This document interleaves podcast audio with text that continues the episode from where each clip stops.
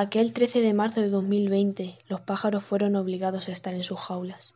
Les cortaron sus alas, su libertad, aunque no todo el mundo cedió a esa obligación. Había jaulas de distintos tipos, igual que distintos tipos de pájaros. Jaulas doradas, acogedoras, idílicas. Jaulas opacas, claustrofóbicas, en las que no se veía salida.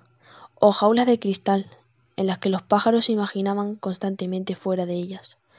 Las puertas de esas jaulas solo se abrían en casos especiales, pero lo que más dolía era que se abrieran para que un pájaro volara, volara a otra jaula, la cual estaba repleta de pájaros enfermos y sin esperanzas.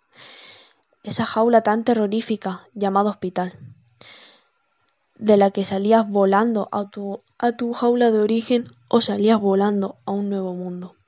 Yo era un pájaro como los demás, al cual cortaron su libertad, Recuerdo ese agradable sonido del telediario, el cual dejó de ser agradable cuando solo daba malas noticias.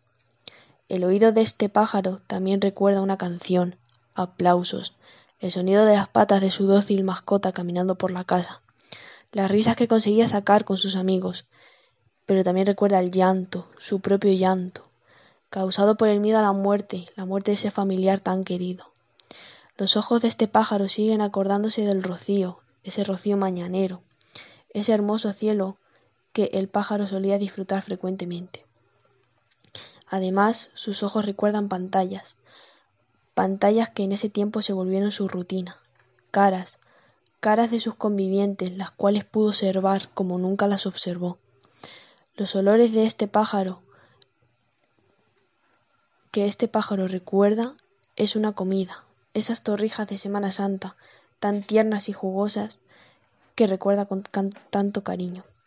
En su lengua recuerda el gusto de estas, pero también de sus saladas lágrimas, esas lágrimas que derramaba por tantos motivos de los cuales prefiero olvidar. Este pájaro aprendió mucho en esos meses.